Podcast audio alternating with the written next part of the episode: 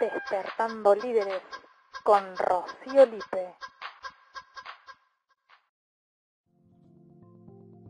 Te doy la bienvenida a Despertando Líderes, un espacio para despertar y potenciar nuestro liderazgo personal. Acá vamos a compartir historias inspiradoras, hacernos preguntas despertadoras y reflexionar para sacudir nuestra conciencia y desarrollar nuestro liderazgo. Mi nombre es Rocío Lipe y hoy vamos a despertarnos con esta historia que se llama Un viaje en camicleta. La semana pasada estaba en el parque y de pronto veo llegar una familia con un niño de más o menos dos años, tres como mucho, me parece que tenía dos años. Entonces bajan de su auto, eligen un lugar a la sombra donde ubicarse dentro del parque y ubican todas sus cosas, todas las cosas que traen. Entre ellas una hermosa lonita, como un acolchado, en donde despliegan un arsenal de juegos y juguetes para que el nene se, se divierta. Entonces ellos se sientan en sus sillas, pero el nene tenía como, como, como su espacio muy, muy cómodo, lleno de juegos. En eso eh, se acerca la abuela y lo alienta al nene a subirse a la camicleta. La camicleta es como una bicicleta sin pedales, no tiene ruedita, o sea, tiene la misma estructura que una bici, pero sin pedales. Y, como que al principio el niño parecía no mostrar mucho interés y después se aventuró y se subió. Entonces todos los adultos que había ahí lo acompañaron, lo alentaron para que se suba y vaya avanzando en su camicleta. Arrancó en, en la parte de la vereda, en la veredita del parque, que es de material, entonces en ese piso de material le resultó bastante ágil desplazarse. Y luego fue al pasto, al verde pasto que le presentó varios obstáculos, porque había pozos, porque en algunas partes el pasto estaba más alto que en otras, entonces era como un terreno bastante variado y le presentó sus obstáculos. Entonces yo lo observaba cómo iba avanzando y en este avanzar perdí el equilibrio, pero no perdí la sonrisa. Anduvo por un muy buen rato y parecía divertirse superando esas dificultades. Y cuando se cansó, dejó la camicleta, paró, tomó agua y se conectó con su familia, recibió nuevamente el amor, el apoyo y siguió de nuevo en la camicleta. Entonces yo lo miraba y pensé, pensaba o reflexionaba de que en ningún momento lo escuché a ese nene decir, no sé, mamá, ya intenté andar una vez y no me sale ay, no, no, esto no es para mí, quiero dejar la camicleta, me parece que el triciclo es más confortable. No soy capaz de esto, no voy a tener éxito. No vine al mundo para aprender a andar en camicleta. Quizás en unos años más lo intente de nuevo. Ay, mire esa nena que bien que anda y yo acá a los tumbos.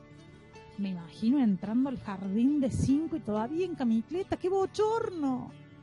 ¿Qué va a decir la gente del parque si me caigo tantas veces? No, me parece que no tengo tiempo para dedicarme a esto. Bien, no lo escuché en ningún momento decir eso al nene. Y podríamos concluir a priori que no dice nada de todo esto porque no tiene la capacidad discursiva, ¿no? no pero podemos ir un poco más a fondo. Ese niño avanza feliz y podríamos garantizar que va a aprender, que lo va a lograr y que lo va a hacer como una cuestión natural, como propio de su evolución salvo que tenga alguna dificultad motriz o que tenga algún problema en particular, podríamos todos asegurar que le va a ir bien y que va a andar bien en camicleta en algún momento. Esta simple escena, que es muy cotidiana, la bauticé actitud camicleta. Entonces la quise compartir en este episodio del podcast con la intención de inspirar la resiliencia, porque lo veía que se caía y se levantaba, se caía y se levantaba, y dije, qué resiliente, voy a traer la resiliencia como concepto. Y mientras pensaba eso, eh, dije, quizás haya alguien dentro del público que escuche el podcast que no sepa lo que es una camicleta. Entonces me puse a buscar las características en internet para poder leerles la descripción. Y cuando leí la descripción de la camicleta dije, wow. Y la descripción es la siguiente. La camicleta es una bici de inicio, una bici de aprendizaje. Ya, ya arrancamos así como para subrayar palabras. Bici de aprendizaje. Es una bici sin pedales ni rueditas y a diferencia de la bici tradicional, con la camicleta los niños aprenden a mantener el equilibrio, mantener el equilibrio también lo podríamos subrayar, de forma natural y progresiva. Ya ahí se me estaba terminando el fibrón de resaltar palabras. Al caminar sobre su camicleta se balancea y logra la seguridad. Listo, seguimos avanzando. Esa seguridad que necesita para continuar andando cada vez con más confianza. Ya le estaba metiendo un montón de palabras importantes a, a la definición. Lo que más me sorprendió es lo siguiente. En la camicleta el niño aprende escuchando activamente su cuerpo. Bueno, ahí como que me morí. Porque el nene no tiene las rueditas, como en la bici normal no tiene las rueditas, que son como el contexto cuidado. Entonces, eh, el nene empieza tomando conciencia y crece naturalizando el riesgo. ¿Qué palabra? Naturalizó el riesgo. Entonces, las rueditas que se usaban antes le mostraban cuáles eran los límites, pero de esa misma ruedita, no del nene. Bueno, nada. Seguía avanzando en la lectura y lo último que dice es, cuando aprende a equilibrarse en esa camicleta, puede ir a la velocidad que quiere y está listo, seguro, confiado para la bicicleta. Me sorprendió. No sé a vos, pero a mí me dejó como recalculando. Y lo primero que dije fue, quiero más actitud camicleta en mi vida.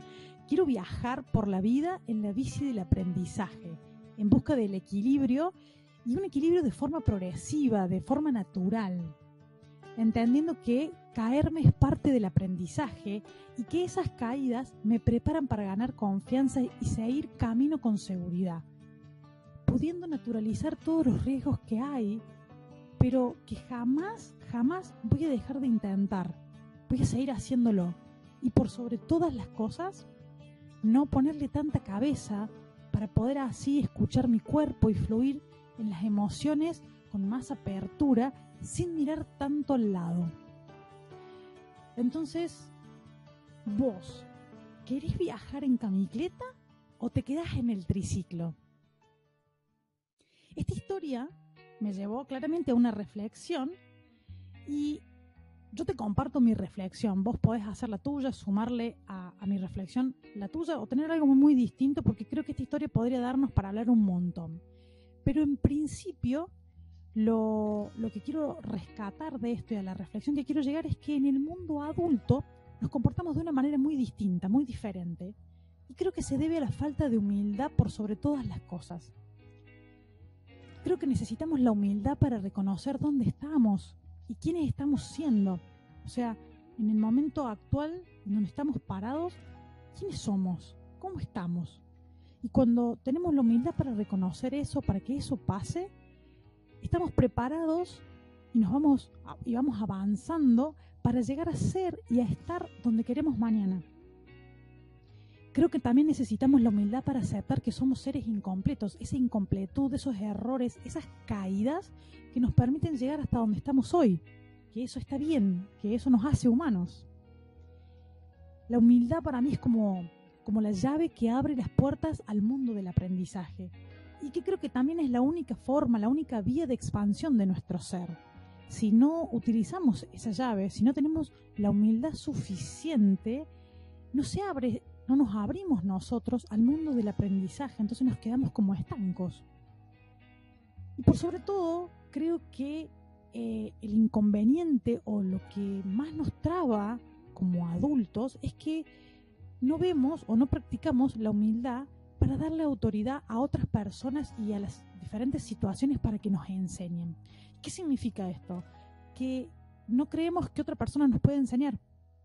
Mm, no sé, nos aparecen conversaciones como, mira si tal nos va a decir cómo hacer las cosas, mira si voy a andar escuchando esto, hoy otra vez lo mismo, ya lo vi, ya lo conozco, ya lo sé. Todas esas conversaciones que mm, es como que aumenta nuestro ego y resta nuestra humildad y no nos permite sacar provecho y aprender de las situaciones y de las personas. Creo también que las situaciones que nos vienen a enseñar cosas son las que más difíciles nos cuesta interpretar o reinterpretar para poder aprender algo. Como que a las situaciones nos cuesta darle autoridad. Y si nos presentan y si nos repiten situaciones para ver si logramos aprender eso que necesitamos, y estamos ciegos, muchas veces estamos ciegos. Con, con el pasar del tiempo, ¿no? Cuando somos niños eh, empezamos andando en camicleta, o no sé, capaz que en mi época al menos no había camicleta, eh, pero empezamos andando en bici y nos caemos, nos golpeamos, vamos aprendiendo. Y como, como la naturaleza de nuestra humanidad nos hace crecer y nos hace entrar en un sistema, en un mundo que, que nos llena de miedos o nos enseña miedos, porque son cosas aprendidas, nos vamos perdiendo en los laberintos del ego. ¿no? Vamos poniendo excusas que nos hace quedarnos en el lugar donde estamos, no sea cosa de que tengamos que cambiar. Y las cosas cambian, las cosas se transforman y nosotros nos transformamos. Pero nuestro mayor miedo creo que es hacer nosotros mismos los que cambiamos, a soltar quiénes somos en ese espacio de comodidad y transformarnos en otra persona distinta que nos estamos expandiendo pero que nos cuesta. O sea que para resumir podríamos decir que necesitamos de la humildad para aprender y seguir avanzando en la vida. Y ahora concluyendo esta reflexión y pasando al espacio de las preguntas despertadoras, te invito a que te conectes con tu niño interior, porque seguramente las respuestas que vas a dar eh, en primera instancia, estas preguntas despertadoras, las respuestas que le vas a dar sea desde tu estar siendo hoy. Y tu niño interior capaz que descubre cosas que son diferentes o con menos miedos o con más posibilidad de expansión. Entonces, como te decía en el episodio anterior, fiel a mi estilo, te comparto algunas preguntas para que puedas agitar un poquito esa conciencia y despertar ese líder que hay en vos. La primera pregunta es, ¿cuál es tu camicleta? ¿Cuál es tu situación actual? ¿Cuál es tu desafío actual? La segunda es, ¿cuántas veces estás dispuesto a caerte y levantarte nuevamente para seguir viaje? Otra pregunta es, ¿qué te falta para decir no sé y abrirte al aprendizaje? El paso antes de que suceda un aprendizaje es poder declarar que no sabes. Porque si sabes no te abrís al aprendizaje. Entonces declarando no sé tal cosa, aparece un mundo nuevo, aparece ese mundo de aprendizajes. Entonces, ¿qué te está faltando para poder decir no sé y abrirte? Y por último, la cuarta pregunta es, ¿Qué maestro no validaste en el pasado no estás validando actualmente que puede potenciarte? cuando digo maestro me refiero a alguna persona o alguna situación que evalúes quién puede estar siendo hoy tu maestro, tu mentor que viene a traerte un aprendizaje y el cual tenés que validar para que ese aprendizaje se lleve a cabo. Bien, de esta manera vamos cerrando este segundo episodio del podcast. Espero que estas preguntas suenen y resuenen hasta que despiertes y vayas a buscar las respuestas que necesitas. Si te gustó el podcast, te invito a suscribirte para que no te pierdas ningún episodio, porque todos los lunes vamos a tener un episodio nuevo, así que si no querés perdértelo, te invito a que te suscribas. Si querés conocer, si, esta es la primera vez que me escuchas o querés conocer algo más acerca de mí, te invito a que me busques en las redes sociales como Rociolipe. Y finalmente, te deseo un excelente viaje en camicleta. Que tengas una semana despertadora y nos escuchamos la próxima.